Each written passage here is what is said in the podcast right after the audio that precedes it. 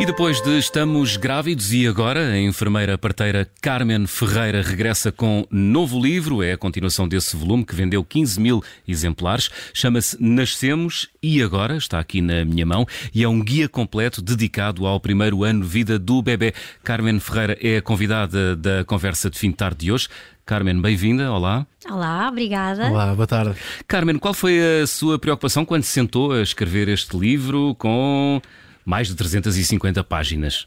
Bom, aqui a minha questão era mesmo responder a todas as dúvidas e questões que eu vou receber na, em consulta uhum. depois do primeiro mês de vida do bebê e é um bocadinho a continuação do, do primeiro livro uh, que muita gente me pedia para fazer já a segunda parte com uma avanção, um bocadinho um avanço do que é que, uma preview do que é que iria acontecer no primeiro ano de vida do bebê uhum. e portanto havia aqui esta necessidade e eu completei o Estamos Grávidos agora com o Nascemos. Uhum. Falou das dúvidas que lhe vão, uh, que lhe vão chegando. Que dúvidas são essas? Várias, a nível até de organização do casal com dois filhos, por exemplo. Tenho agora pais de segunda e terceira viagem que já chegam até mim a perguntar-me como é que eu vou gerir isto hum. tudo, e são questões mais até com o próprio irmão mais velho, animais de estimação também, como é que, inclu, como é que incluímos a nível de segurança, obviamente, e, e a nível de dinâmica familiar este novo elemento amamentação, o parto, há sempre dúvidas sobre o parto. Eu acho que é um tema que nunca se esgota e por isso eu tive que pô-lo aqui um bocadinho neste livro, hum. ainda que fale mais do pós, porque tudo começa na vida intrauterina e, portanto, esta hum. preparação também é muito interessante e importante para os casais. Mas uh, olhando para aquilo que é o primeiro ano, e é esse o destaque deste livro, muito se diz, vai-se dizendo, o primeiro ano é o, o, mais importante, é mesmo? É mesmo o mais importante. Uh, é mais importante a nível, em termos de saúde e relacional e até mesmo mesmo de desenvolvimento emocional da criança é sem dúvida aquilo que é o mais importante para, para nós e que nós, desde a gravidez, conseguimos, conseguimos mexer um bocadinho hum. e, e, ter aqui algumas intervenções importantes para a saúde desta criança, que é quase como se tivéssemos uma folha em branco. Claro que já temos esta predisposição genética, mas depois podemos ativar determinados genes ou não através até do nosso estilo de vida, de, de, como será o parto do bebê, a amamentação, uh, os alimentos que vamos dar neste primeiro ano de vida, toda esta componente e depois, claro, a parte relacional também é muito importante para o que vem aí. Portanto, tudo o que fizermos uh, durante o primeiro ano de vida de um bebê determinem muito uh, o que ele poderá vir a ser como jovem e adulto. Sim, nós falamos dos primeiros mil dias de vida, portanto é um bocadinho mais, começa na gravidez. Há alguns autores que defendem 1100, portanto já ali a abranger a pré-conceição, que também é uhum. importante, e depois então uh, este primeiro ano e, e em continuação o, um bocadinho do segundo também. É misterioso porque isso também, este primeiro ano também influencia, e a Carmen dizia isso há instantes, a forma como, uh, em idade adulta, estes bebés se vão relacionar com os outros. Uh, o que é que os pais podem fazer neste primeiro ano de vida, no fundo, para terem adultos, uh, crianças, filhos sociáveis? Exato. Sociáveis, perfeitinhos, eh, enfim. é muito simples, na verdade, porque nós já estamos um pouco programados, a nossa bioquímica já faz, quando nós estamos grávidos, hum. uh, eu falo sempre no plural porque tento incluir sempre a outra pessoa além da grávida neste processo, porque também é extremamente importante. Uh, nós já temos uma predisposição bioquímica para a vinculação com o nosso bebê e, portanto, é alguma coisa, é, é natural, é simples. Claro que esta vinculação nem sempre se dá e há pessoas que nem sempre sentem logo esta vinculação com o bebê, mas o momento do parto também é determinante para ativarmos aqui estas hormonas que, que, que são as hormonas do amor. A ocitocina hum. é uma delas que falamos muito no trabalho de parto. Isso sobretudo nas sobretudo não, exclusivamente nas mulheres. Não, também nos homens. Ah, é? Os homens também conseguem produzir ocitocina e os homens ah. que mais participam neste primeiro ano de vida baixam ligeiramente a sua testosterona e aumentam a sua ocitocina, um bocadinho isso, a acompanhar a mulher. Por isso se tornam mais amorosos, é? uhum, é? Exatamente, exatamente. Portanto, estão todos aqui a construir construir este vínculo com o bebê. Portanto, na verdade, às vezes não precisamos conscientemente de fazer coisas porque também já estamos predispostos para esta vinculação. Mas é importante tomar consciência, que eu acho que isto todos os pais vão se identificar uhum. com os nossos comportamentos e é aqui que fazemos um, um, review dos nossos valores, da nossa missão, etc. É por isso que se diz que no primeiro ano de vida, ou pelo menos ali no primeiro período uh, do, uh, a seguir ao nascimento da criança, se diz que os casais andam um pouco na lua. Uhum. É, é por isso? Exatamente. Porque há uma transformação hormonal que é potenciada no caso dos homens, se assistirem ao parto?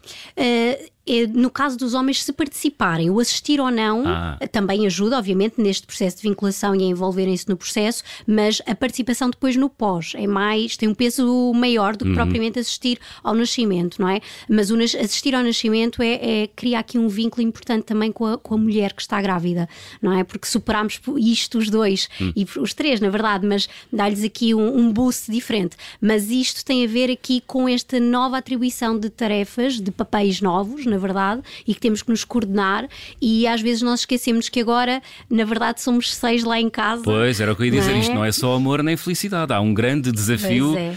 Que, eh, que, se, que, se, que se apresenta ao- a, todos os casais que têm filhos, não é? Uhum. Sim, e os homens às vezes, digo os homens, aos companheiros, companheiras, podem se sentir um bocadinho perdidos porque do ponto de vista biológico, como não há esta questão, por exemplo, da amamentação, ah, do parto, da gravidez, não sentem tanto, por exemplo, o bebê mexer na gravidez, Ah. esta vinculação faz de forma diferente, mas também se faz, obviamente, e... E eles às vezes perdem-se um bocadinho. Afinal, o que é que eu vou fazer ao Hum. bebê? Mudo só a fralda? Sou eu que só dou o banho? Hum. Há tantas outras coisas que nós devemos incentivar estas pessoas, não é? Que estão a acompanhar o bebê a participar e a criarem este vínculo que é importante então para depois este bebê também se desenvolver a nível de relações. Já que falou dos homens, há, há- há homens que se sentem inveja, não é? Uhum, sim, que por eles adoravam ser eles a fazer eh, todo o processo.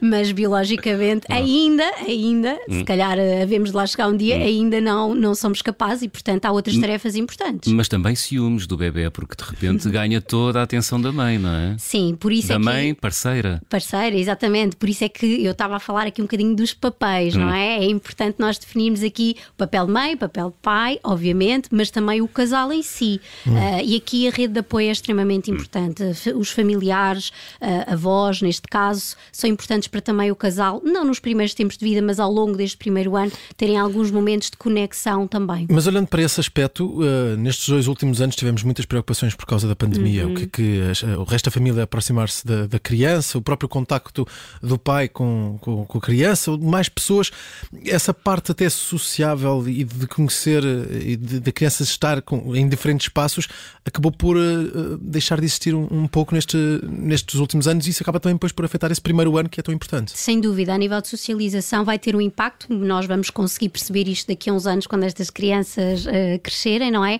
Mas ehm, se- estes elementos externos são importantes não só para os pais, como também para esta criança, não é? A nível de socialização é, é extremamente importante, até para começarmos a reconhecer o- a face eh, humana, não é? Vermos outras caras sem ser a da mãe e a do pai E outros colos. e outros colos, é muito importante e, e isto também ajuda a criança, não só neste nível social, mas liberta também a mãe de todas as tarefas serem dedicadas e exclusivas da mulher e tira aqui este, esta sobrecarga que nós atualmente sentimos no pós-parto, ah, de que as mulheres estão extremamente sobrecarregadas com criança, trabalho, casa ah, e depois, claro, onde é que há espaço para a relação, não é? É difícil, é difícil. Para a relação com o cônjuge, não é? O cônjuge, exatamente. Fica sempre posta. Não deveria, mas ah, às vezes no top das prioridades. Foi talvez a maior mudança que assistiu ah, neste contexto de pandemia. Sim. O facto de os bebés eh, não socializarem tanto no primeiro ano de vida. Sim, e, e no, em 2020, não é? Quando tudo isto em março começou, eu assisti eh, e assistimos todos aqui uma diferença muito grande na via de parto, induções marcadas para aproveitar o teste negativo, ahm, cesarianas eh, se- sem indicação obstétrica. Por desconhecimento ainda, não é? Desta situação do Covid, eh, bebés que não estavam a ser amamentados, eh, que nós sabemos dos benefícios tanto para a mãe como para o bebê. Portanto, e, não é só uma questão social, há aqui partes Não. físicas mesmo que. que- Sim, há aqui uma foram reflexão afetadas por tudo foi, isto. sem dúvida, e por isso é que eu também quis incluir esta parte neste livro para explicar também um bocadinho às pessoas a importância que é passar por estes processos. Hum. Claro que pode haver a tomada de decisão da mulher de não pretender amamentar ou de não pretender ter um parto vaginal, mas é importante, e está tudo bem, mas é importante as pessoas tomarem esta decisão em consciência, Uhum. não é? Que para a nossa saúde há benefícios em determinadas práticas Mas e também há intervenções. muitas dúvidas ainda sobre toda esta situação. Sim, há. Também da nossa parte, enquanto profissionais de saúde, há, porque é uma, uma infecção recente, é, estamos a ser constantemente atualizados, não é? Com novas estirpes, com novas indicações, uhum. mas mantemos sempre aqui a nossa orientação, quer da Direção-Geral de Saúde, quer da Organização Mundial de Saúde, que sempre preconizou estas boas práticas e evitou este afastamento de mais bebés. Enquanto profissional da enfermagem ligada à, à saúde materna e obstétrica, sentiu que uh, as grávidas foram em algum momento tomadas pelo medo provocado por esta pandemia? Sem dúvida, eu acho que ainda todos estamos aqui um bocadinho com algum receio, porque nós sabemos que uma grávida com infecção, à partida, uh, pode acontecer situações mais graves e complicações mais, grave, mais graves, uhum. mas a questão aqui é que pode implicar uh, estar sozinha num parto não é? E portanto isto acarreta uma ansiedade brutal para o casal, não é? Temos que nos resguardar, temos que, lá está, evitar. Dificulta até o próprio parto, não é? Sim, sim, porque para o parto eu preciso, lá está, de estar num ambiente calmo, hum. relaxado, super a favor da hormona Com elevadas doses de oxitocina, Exatamente. não é? A hormona do amor. E de repente estou com o stress, hum. o stress também é bom, também é importante, mas em excesso uh, pode bloquear aqui a parte mais positiva das hormonas do parto. Claro. Um, Vamos dar um saltinho atrás na nossa conversa, voltar ao primeiro ano de vida do, be do, do bebê, que é também, uh, para muitos casais, o ano mais caótico das suas vidas. Uh, quem nos ouve uh, a esta hora e vai ser pai e mãe, o que é que deve esperar desse ano transformador? É um ano... Eu já passei por isso duas vezes. é um ano mesmo transformador. Ainda Posso que, confirmar. Ainda que cada bebê seja um bebê e há desafios ligeiramente diferentes, não é? Há, há, sempre aqueles desafios transversais, nomeadamente começa pela parte da amamentação, uhum. já na maternidade aqui há alguns desafios, uh, depois o cuidar do bebê, a logística, lá está, se há outro irmão, uh, toda esta relação casal, como já fomos falando, e depois há pequenas particularidades da saúde do bebê. Agora, é eu neste livro não queria falar muito de doença doença, eu queria falar de saúde e hum. queria que os pais percebessem o que é que é expectável, por exemplo, um bebê recém-nascido, ou um bebê de 4 meses, ou um bebê de 8 meses, ter em termos de capacidades de desenvolvimento, porque nós estamos numa fase em que comparamos imenso os bebés é e depois queremos bebés e crianças e queremos que eles todos façam tudo ao mesmo tempo, ou tudo super rápido, ou não é? é? E então eu acho que é importante as pessoas terem uma baliza e uma orientação, obviamente, para perceber o que é que não é suposto acontecer nesta fase e se calhar vai acontecer mais à frente, por isso fique tranquila. Como por exemplo? Por exemplo, as fraldas. Vamos aqui pensar, eu tenho muitos pais que acham que o bebê ao fim do primeiro ano já tem que desfraldar. Ah. E só aos 3 anos é que os bebés têm capacidade do ponto de vista cognitivo e desenvolvimento para o fazer. Hum. E portanto há aqui uma pressão grande, até às vezes porque ah, já vai para a creche e precisamos tirar e temos que organizar isto, vamos aproveitar agora que é verão. E o bebê não tem essa hum. capacidade ainda. E o que é que isto vai fazer? vai frustrar os pais, vai frustrar o bebê, depois entramos aqui em altos níveis de ansiedade, claro. stress e não vai correr bem, claro. Uh, estão a agir por egoísmo os pais em circunstâncias dessas? Eu penso que é um bocadinho mais pressão do que propriamente. Claro que às vezes dá-nos jeito que o nosso filho seja mais autónomo em algumas coisas, não é? Depois, quando somos crescidos, os nossos pais querem o contrário, não é? A vida é sempre assim. Mas hum, eu acho que tem mais a ver com expectativas que não são reais, nomeadamente num recém-nascido, que já achamos que o bebê deve dormir a noite toda, quando as mamadas noturnas são, são muito importantes hum. e, e fundamentais para o bebê e para a mãe e as pessoas acham que há um problema com o meu bebê porque ele mama de duas em duas horas, ou de hora em hora, ou de três em três horas. Ou adormece a meio. Ou adormece a meio, demora muito tempo e eu às vezes digo, isto não é, não é uma corrida para apanharmos um comboio, cada bebê tem o seu ritmo. Uhum. Há muitas uh, crenças populares sobre os bebés e sobre como é que se deve reagir. Ainda estamos, já se está a rir a Carmen, ainda estamos presos a elas ou, ou, ou já avançamos para um quadro mais racional? Não, não, ainda estamos muito presos a eles, ainda, e com estas questões das avós também muito presentes, uh, com alguns mitos muito enraizados, uh, mais até do, do parto, da amamentação e de algumas coisas dos bebés, mas mais até da amamentação, eu ainda acho que estamos ali um bocadinho presos. E às vezes até penso como é que nós, a nossa geração, hum. ainda acha, com evidência científica e, com motores de busca e com informação super acessível, ainda acreditamos em alguns destes mitos como por exemplo o leite é fraco. não é? Já temos aqui vários estudos, não é? Que o leite materno, do ponto de vista bioquímico, é o mais nutritivo para a nossa espécie. Hum. Uh, e mesmo assim, mesmo ainda que há... seja, mesmo que seja em pouca quantidade, não é? Mesmo que seja em pouca quantidade. Agora, aqui a questão é, para um bebê, consoante a sua idade, obviamente, se ficar aquém das suas necessidades, vamos ter que ajustar, não é? Mas ele é sempre bom, ele é sempre altamente nutritivo. Hum. Uh, e é difícil explicar isto às avós sem elas me quase olharem de lado e achar, bem, esta é muito moderna para mim porque eu tive o meu leite fraco e é difícil. Mas esse, esse conhecimento que vem de geração em geração em geração às vezes é o que uh, complica em desmistificar todos esses uh, mitos. Sim, porque a geração anterior, portanto, os nossos pais ainda vinham aqui com um, uma formatação de um bebê, lá está que não era real, que se calhar por desconhecimento, acredito que sim, não por mal, um, e, e, e coloca-nos a, a, nós, uhum. agora pais, uh, muita pressão e, e, lá está, expectativas que não são realistas, como por exemplo o colo, dar muito colo vicia ao bebê. Não, não vicia? Não, de todo. Aliás, nós todos precisamos é de colo, inclusive os adultos. e o nosso problema muitas vezes é falta de colo. Mas que os bebés não adquirem rotinas baseadas no colo? Claro que sim, o colo é extremamente importante, mas claro que Mas os vão... pais nem sempre estão disponíveis para não, dar colo. Não, não, por isso é que nós vamos ao longo do tempo, consoante o desenvolvimento da criança, isto uhum. não podemos fazer isto num bebê recém-nascido, ensinar outras formas de autoconsolo. O autoconsolo é algo que se vai, vai se aprendendo ao longo da vida. Há, há adultos que têm dificuldade ainda neste autoconsolo, portanto é algo que nós vamos aprendendo, uhum. tá bem? Não é logo para no primeiro mês tu já devias saber autoconsolar-te. Calma, ainda é cedo para. Mas, por exemplo, deve-se adormecer um bebê ao colo?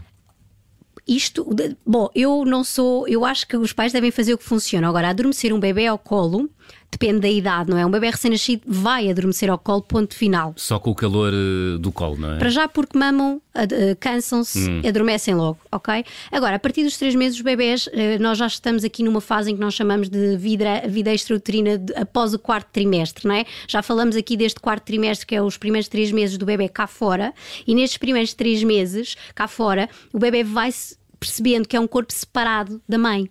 Então, nesta, até estes três meses é difícil não simular a vida intrauterina para acalmar o bebê, com o colo, o contacto pela pele, o embalar, até o ruído branco ou o vermelho, que nós agora já, já ouvimos muito do white noise, do shhh. Hum, Eles acalmam-se muito com isso porque, ainda, porque faz-lhes lembrar a vida hum. intrauterina.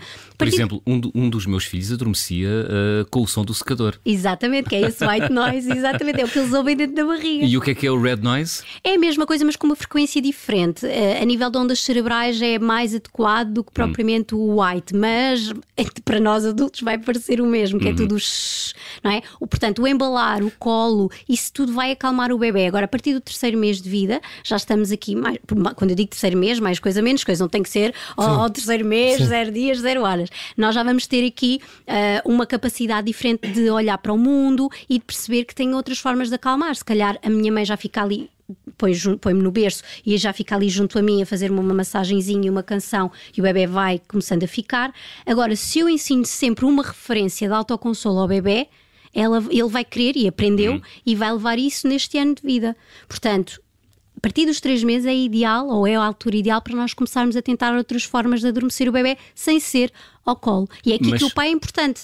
Porque senão fica sempre dependente dessa forma e não consegue adormecer é de outra forma. É uma aprendizagem, é uma aprendizagem. Aprendeu assim, depois nós vamos ter que desconstruir esta Sim. aprendizagem e ter tempo para, uhum. para integrar outra nova. Uhum.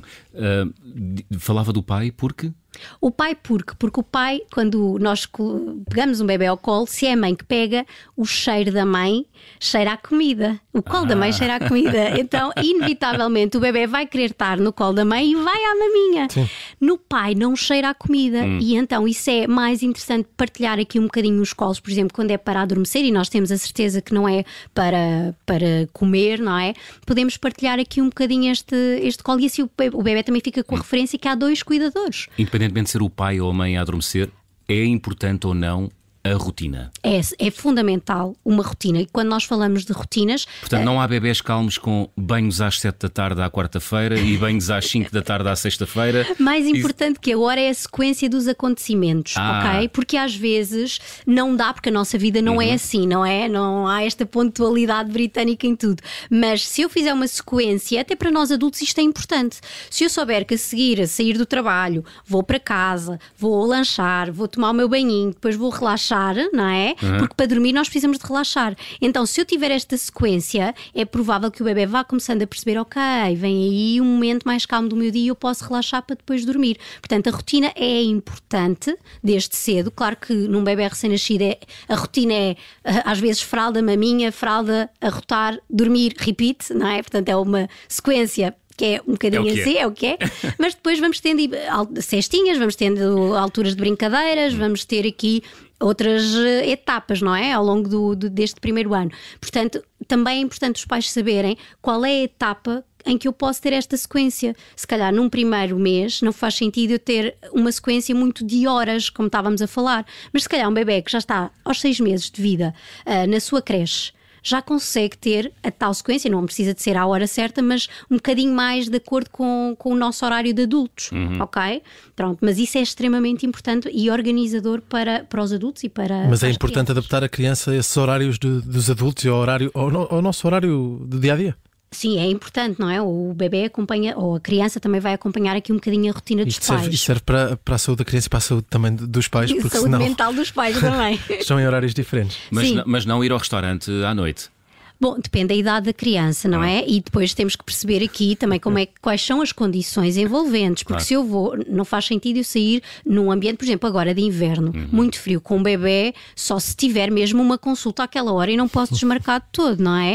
Uh, portanto, não faz muito sentido nós termos aqui, uhum. não é? Estas saídas e, e até mesmo a mãe, num primeiro mês de vida, vai para um restaurante, depois não está à vontade para dar maminha, não está à vontade para trocar a fralda. Temos que ter aqui também este contexto a perceber se faz sentido ir já ou não. Hum, Carmen Ferreira, estamos mesmo na reta final da nossa conversa. Temos aqui dois minutinhos. Tenho uma última pergunta. A falta de experiência é o maior entrave à vivência na sua plenitude uh, desta fase do bebê por parte dos pais? Uh, eu acho que é mais até o excesso de informação. Não sei para onde é que vou hum. filtrar aqui tanta informação que, que vem e como é que eu vou adaptar ao meu bebê. E às vezes é só preciso perceber calma, vamos olhar para o seu bebê. Uhum. E não generalizar a tal comparação, eu acho que é mais por aí. E nesse sentido, uh, o pediatra é uma peça importante? Fundamental fundamental. O pediatra é muito importante para as questões de saúde, de desenvolvimento, para detectar estas alterações aqui que nós fomos falando, se é expectável um bebê já ter atingido este desenvolvimento ou esta etapa ou não. Isto é extremamente importante. Nós trabalhamos todos em equipa e, e faz todo o sentido termos sempre aqui esta peça fundamental da saúde. E confiar no pediatra. Isso é muito importante. Mesmo, mesmo, mesmo que ele nos diga coisas que, que nós, pais e mães, não, não queremos ouvir. Bom, o pediatra tem que estar alinhado também com a nossa filosofia, ok? Portanto, também eu eu também provavelmente posso não estar alinhada com, outra, com filosofias de outras mães ou de outros pais. Mas, há, mas há, há, uma tendência natural, corrija-me se estou enganado, para, para desacreditar sempre o pediatra. Por acaso não? eu até acho ao contrário. ao contrário. Acho que as mães Sim. Eh, seguem muito à risca Boa. estas questões do pediatra. E às vezes eu intervenho mais nestas questões da amamentação hum. e elas ficam um bocadinho. Hum, mas o pediatra não disse isso. E eu disse: ah. olha, então vamos experimentar. não quer dizer que uma coisa seja contra a outra, mas às vezes são complementares e, e pode. Lá está, pode ser uma corrente diferente, hum. pode ser aqui um ponto de vista diferente que com esta tentativa e erro podemos chegar lá a bom porto e ajudar os pais e, obviamente, os bebés. Muito bem, Carmen Ferreira, muito obrigado por ter Obrigada vindo à Rádio Observador à, à conversa de fim de tarde. Carmen Ferreira, autora do livro Nascemos e agora, do nascimento aos 12 meses, um guia completo, uma edição da editora Manuscrito. Carmen Ferreira, uma vez mais, boa tarde e boas festas.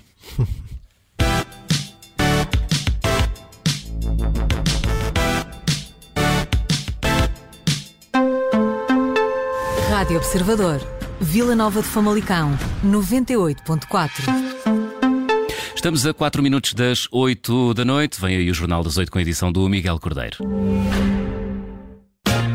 Porque os grandes vinhos merecem todas as estações, dias 5 e 6 de dezembro há Verdes de Inverno Um evento com provas de colheitas exclusivas dos produtores da região dos vinhos verdes. Harmonizações gastronómicas por mãos de chefes com estrelas Michelin. A experiências únicas. Verdes de Inverno. 5 e 6 de dezembro na Casa do Vinho Verde, no Porto. Bilhetes à venda na Last Ticket. Saiba mais em vinverde.pt. O próximo episódio de O Motor dos Sonhos, o podcast que conta histórias de quem ousou apostar sem medo de arriscar, vai contar a história da Zero Laboratório. Fomos conhecer a Ciria Lee, a sua fundadora de Hong Kong, que descobriu em Portugal mais do que um recomeço, uma nova forma de estar na vida. Ouça esta história em podcast em omotordosonhos.observador.pt e conheça esta versão do Era Uma Vez, um projeto patrocinado pelo Google. Olá, eu sou Ana Filipa Rosa. Obrigada por ouvir este podcast. Se gostou, pode sempre partilhá-lo com alguém e ouvir a Rádio Observador. Estamos online, mas também no FM. Na Grande Lisboa em 98.7 e no Grande Porto em 98.4. Obrigada.